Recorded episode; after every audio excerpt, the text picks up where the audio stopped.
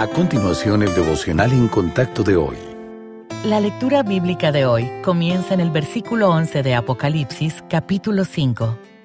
Y miré, y oí la voz de muchos ángeles alrededor del trono, y de los seres vivientes, y de los ancianos, y su número era millones de millones, que decían a gran voz, El Cordero que fue inmolado es digno de tomar el poder, las riquezas, la sabiduría, la fortaleza, la honra, la gloria y la alabanza.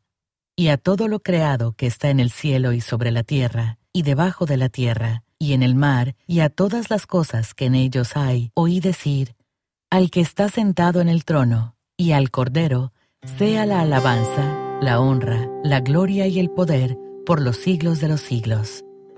A lo largo de la historia, la Iglesia ha considerado el Adviento, las semanas que preceden a la Navidad, como un tiempo para enfocarnos en la espera de un Salvador.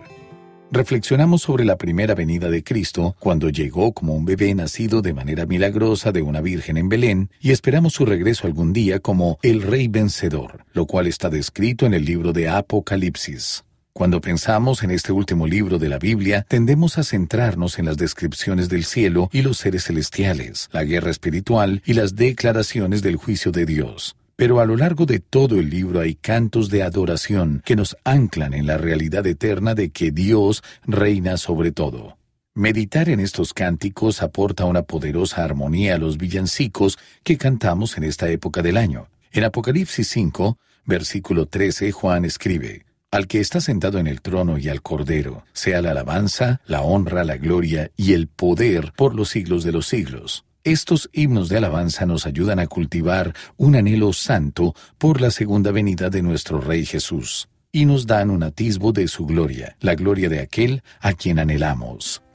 A finales de este mes, dedique algún tiempo para orar y unirse al coro de la eternidad mientras se deja llevar por la espera que caracteriza esta temporada.